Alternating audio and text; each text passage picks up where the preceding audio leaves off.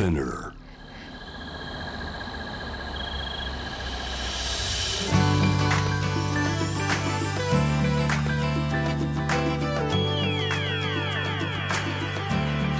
エネオス4 Hour Earth One by One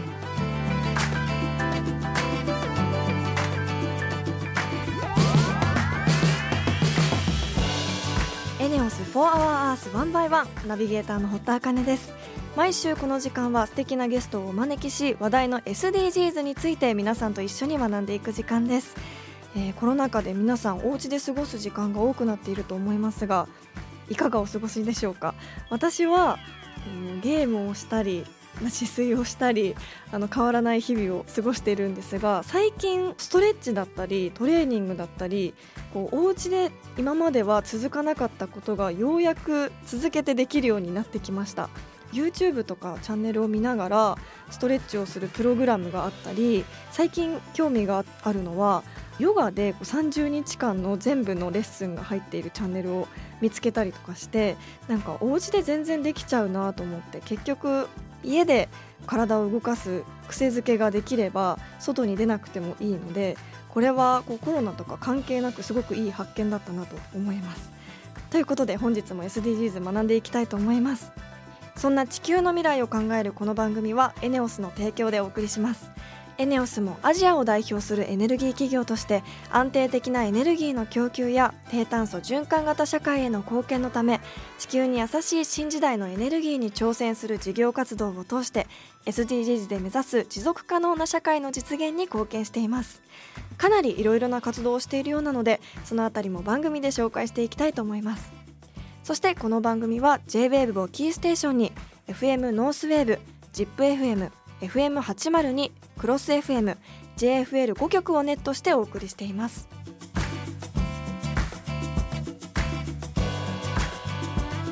エネオス4 Hour Earth One by One This program is brought to you by エネオス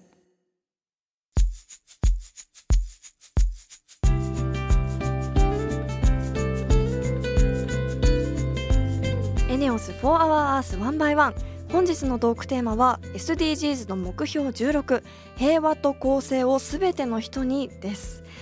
公正をすべての人にってすごく一番壮大でなおかつ難しいテーマだと思います。そんな目標16に対してはカーナビが鍵になってくるということで一体どういうことなのかゲストの方にお聞きしていきたいと思います。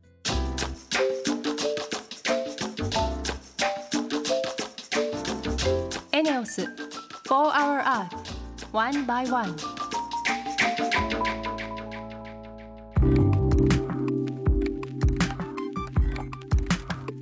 堀田茜がナビゲートしているエネオス4 Hour Earth 1 by 1本日も素敵なゲストの方とリモートでつながっています。発達障害に特化した就労支援などを展開する株式会社海援代表の鈴木啓太さんです。よろしくお願いいたします。はい、よろしくお願いします。いろいろとお話伺っていきたいんですがまず株式会社海援とはどのようなことをやっている会社なんでしょうか？はい、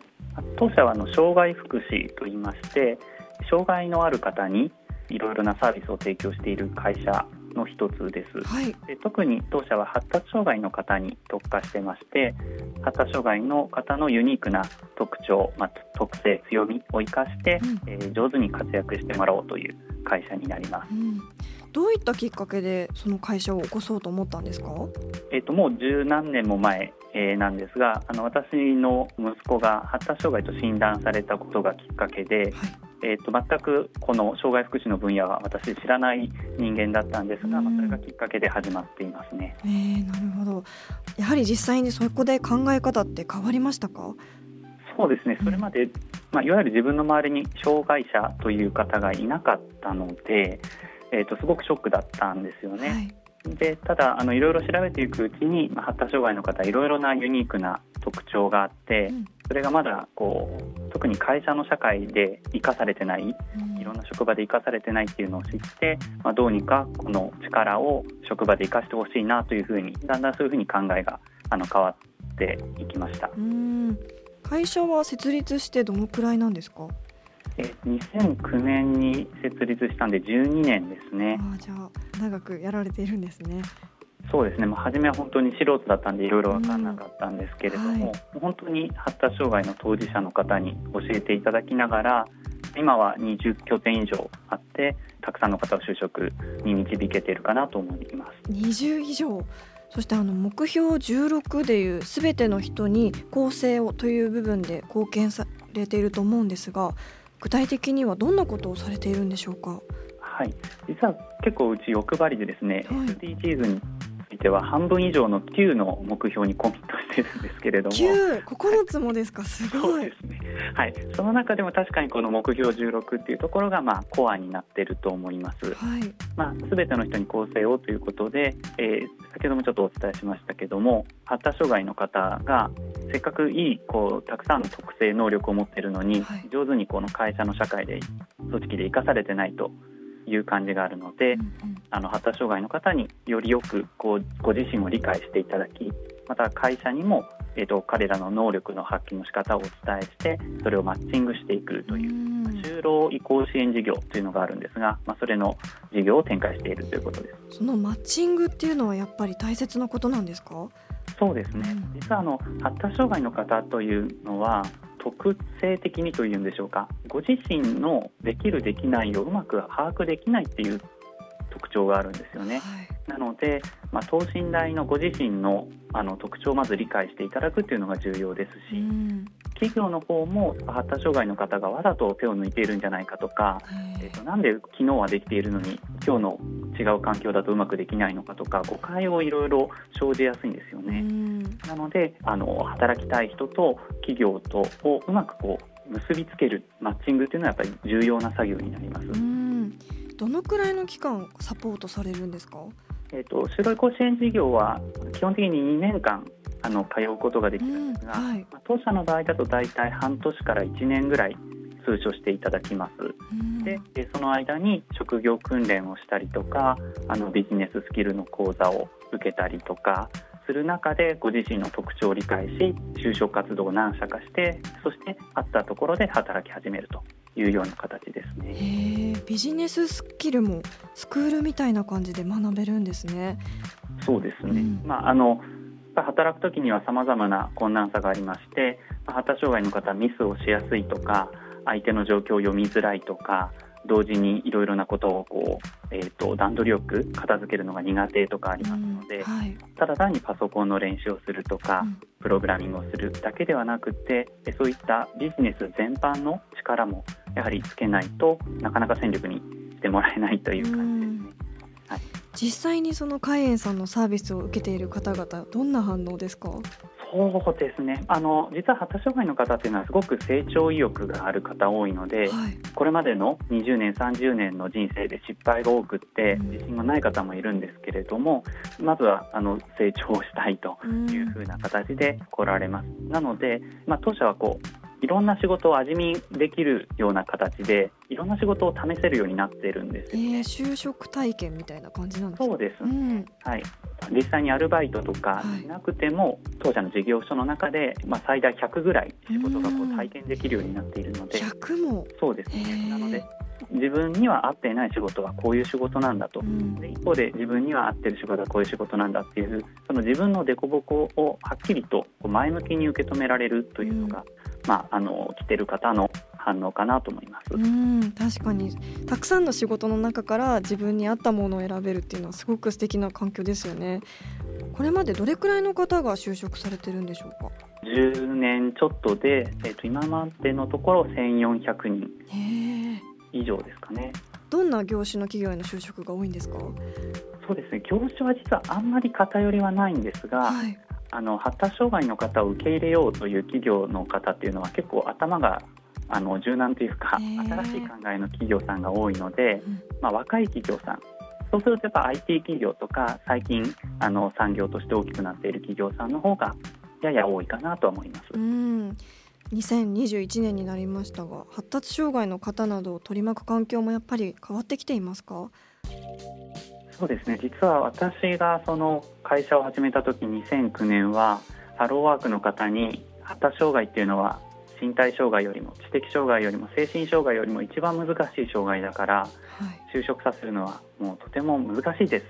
そんな会社を起こすべきでありませんってあの言われてしまったような状況だったんですけど、はい。今発達障害っていうともう芸能人の方とか、うん。スポーツ選手とか、うん。もういろんな方があ自分も実はその特性がありますとか実は診断を受けてますとか、はい。そういうこともあって非常にこう一般的になってきてうんいるかなとは思います。はい。それの良さもありますしちょっと誤解もそれで生むこともあるんですけれども、うん。まあ、この10年ですごく大きく変わっているのは確かですね。うん、そうですね。確かにこう SNS とかでもよく見かけるようになりましたしあの海外の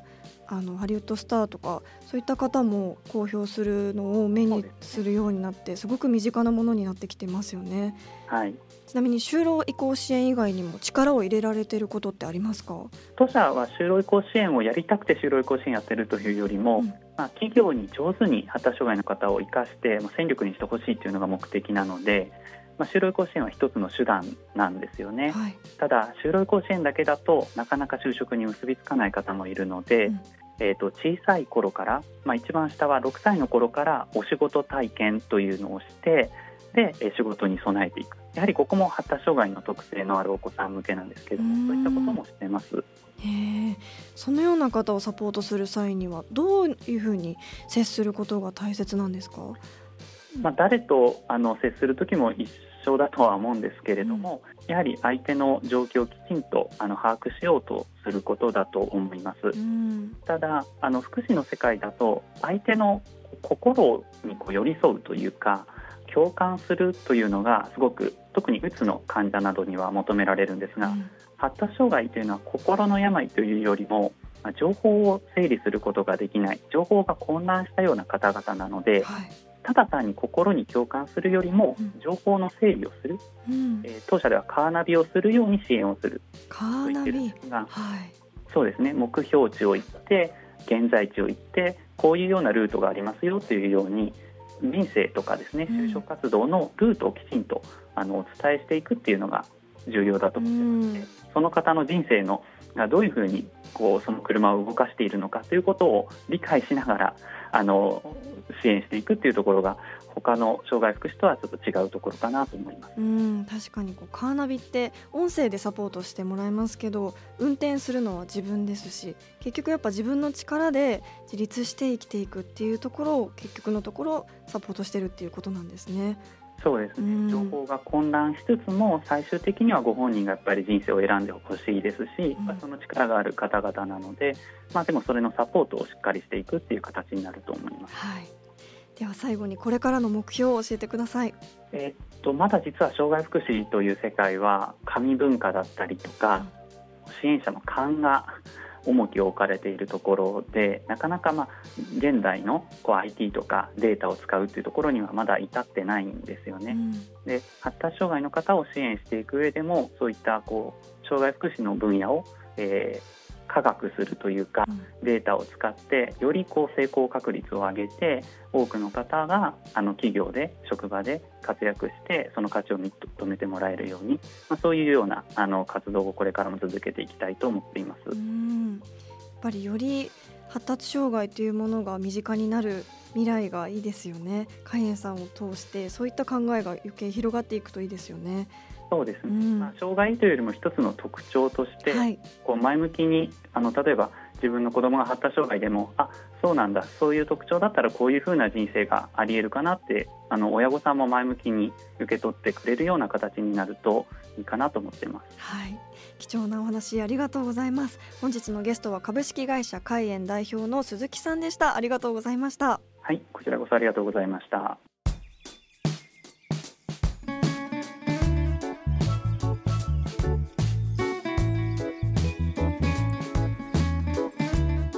ネオス For Our Earth One by One.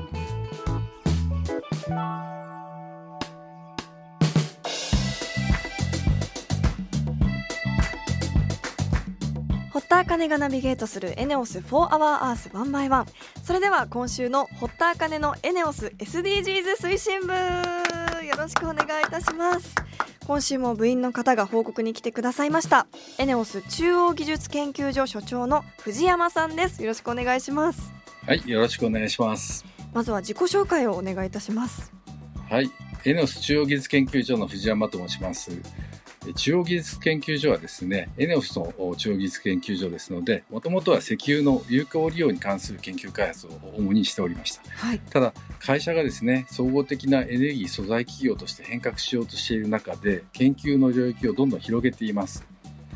でちなみに私ども今一番力を入れているのが低炭素、デジタル、ケミカル、リサイクルとこういった分野になります。はいで今日はですねその低炭素の中で非常に重要な項目である水素について、えー何か皆さんの興味を引くようなお話ができればいいなと思っています。よろしくお願いします。お願いいたします水素というとあの以前このコーナーでもあのエネオスの塩田さんから水素エネルギーのお話を伺ったんですが使っても水しか出ないすごくクリーンなエネルギーなんですよね世界最先端の研究開発ということなんですが一体どんな研究なんですか？先ほど太田さんにおっしゃっていただいたように水素というのは燃やしてもお酸素と結びついて水しか出ないという非常にクリーンなエネルギーなんですが、えー電気に比べれば溜めやすい運びやすいとはいえ、うん。えー実はものすごく軽い。うん。地球上で一番軽いガスなんですね。はい。なのでそのままにしておくとものすごくかさばっちゃうと。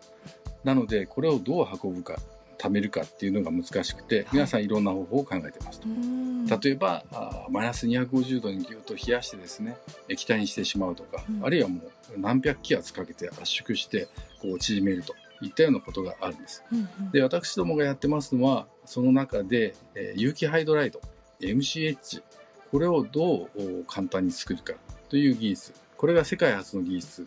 開発ができているというところが特徴になります。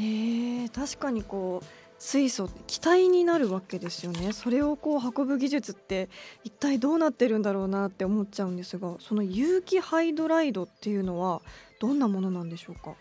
はい、あの長ったらしい名前ついてるんですけど、はい。要は油なんですね。油？はい。油の分子の中に水素を科学的に結合してしまうと。はい。ですから見た目は油が水素がついてやっぱり油で全く変わらないものです。うん。ただしい水素の体積としては非常に小さくなります。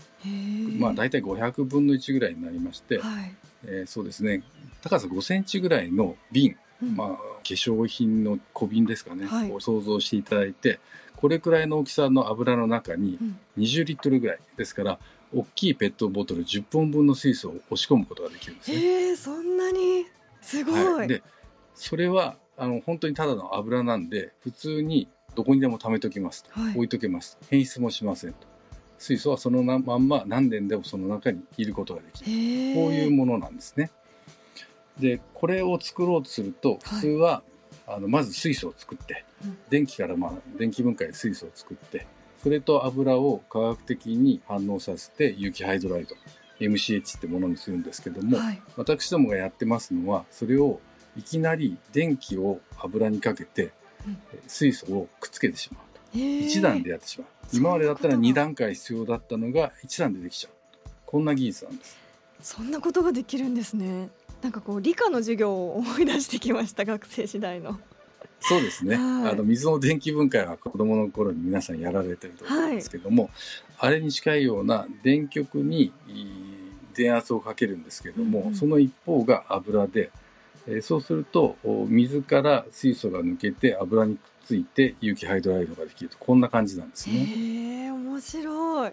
でもその技術って一体どうやって生まれたんですか？この誕生が結構面白くて、はい。ターニングポイントが2つほどあるんですけども、うんうん。そのあたりあの研究開発秘話的にお話できたらなって思います。気に。なります。まず一つ目のターニングポイントなんですけども、うん。実はこの技術って最初からこういう技術を作ろうと思ってやってたわけじゃないんですね。あの実は他の技術というかね逆回しの技術だったんです。何を言いたいかっていうと、はい水素を使って電気を起こすとうんこういう技術開発をしてたんです。はいでこれは実はあの当時研究的には結構いいとこまで行ったんですけども、うんうんうんうん事業的にはやはりいろんな難しいことがあっていややめようかどうしようかとかなりこう逆風の中にいたんですね。うんはい、でそれを見ていたあ別のグループのリーダーですね、うんうんこれ彼はもともと水素をやったんですけども、はいえーその水素から電気を生む、その逆で電気から水素を生む。これはまあ、ただの電気分解になっちゃうんですけども、うんうんうんそこを水じゃなくて一方油にしたら、はい有機ハイドライドできるんじゃないかって思いついたんですね。えー、天才ですねまあ、天才ということにしておきましょう。で、えーまあ、彼も偉いんですけども、それを受けた研究者がですね、やってみようと思ったんです。はいで、普通に考えたらそんなバカなって思うんですけど、いやいや、わかんないからやってみよう。で、やってみたらうまくいっちゃったと。なんと。まさに研究者同士の化学反応ですねはい、うんあの研究者の世界ではセレンティビティってよく言われるんですけども、はい関係ないことと関係ないことがこうパッと頭の中でつなぎ合って新しいあのアイデア思いつきが生まれるってやつですね。うんそれは一人の人間の中でのこともあるし二人以上の人間がこうクロスするところうん交わるところで生まれることもあります。これって研究にとっては非常に大事なんですね。本当に面白い化学反応ですねもう一つターニングポイントがあるとお伺いしたんですがこの続きまた来週お聞きできるということで来週お願いいたします本日はエネオス中央技術研究所所長の藤山さん本日はありがとうございました。どうもありがとうございました。ENEOS For Our Earth One by One.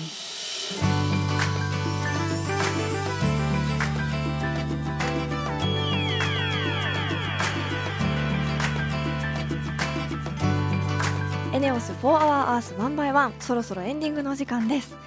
えー本日もゲストの方のお話すごく興味深かったなと思うんですが海援の鈴木さんがおっしゃっていた支援者をカーナビのように支援するって言ってたのがすごく印象的で全てをこうやってあげるっていう支援の仕方ではなくって結局その方が自分の足で自立できるようにサポートするっておっしゃってました。そしてその発達障害の方を受け入れる企業さんは若い企業の方が多かったっていうのもおっしゃっていてこうどんどんそういった認識がこの社会に広がっていけばいいなと改めて思いました。来週のテーマは目標に飢餓をゼロにです。リスナーの皆さん聞きたいことがあればぜひメールしてください。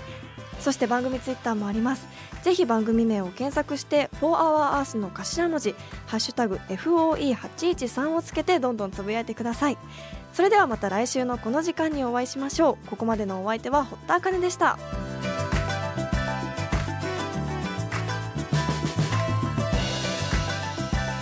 エネオス For Our Earth One by One This program was brought to you by エネオス